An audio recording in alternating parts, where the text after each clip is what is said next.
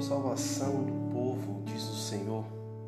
Quando em qualquer aflição clamares por mim, eu os ouvirei e serei seu Deus para sempre. Amados irmãos e irmãs, na liturgia de hoje, eu quero começar falando sobre o Salmo 94, que tem como refrão: Oxalá ouvisses hoje a voz do Senhor, não fechei os vossos corações. Se ouvíssemos a mais, se ouvíssemos mais a voz do Senhor e não fechássemos o nosso coração, com certeza a nossa vida tomaria um novo rumo. Seguimos os que os nossos pais nos ensinaram, porém muitas vezes eles também se equivocaram e não nos fizeram ouvir a voz do Senhor. É tempo de mudança. É tempo de abrir o coração para percebermos as obras do Senhor e celebrar com cantos de alegria o seu louvor. O reino de Deus já chegou para nós. E aí a gente entra como um questionamento. O reino de Deus já chegou para nós? Jesus no seu evangelho hoje ele opera os milagres no meio do seu povo, mas os homens não o reconheciam como enviado do Pai e duvidavam do seu poder.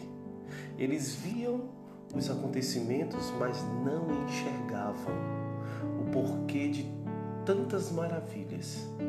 Por isso, diante dos prodígios, os prodígios de Jesus, eles se confundiam e atribuíam tudo ao dedo de Beuzebu, o príncipe dos demônios.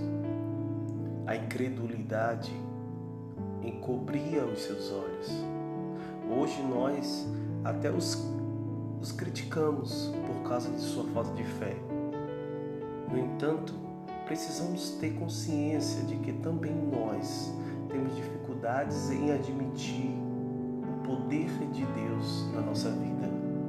Da mesma maneira que eles, nós também apreciamos as coisas pelas aparências e com os olhos da carne. Somos pessoas questionadoras,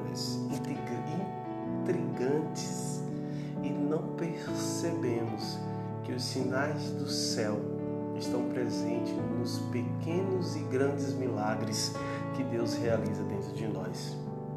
Se parássemos mais para refletir, também iríamos ver o dedo de Deus agindo em nós a partir do bem que praticamos e vivenciamos.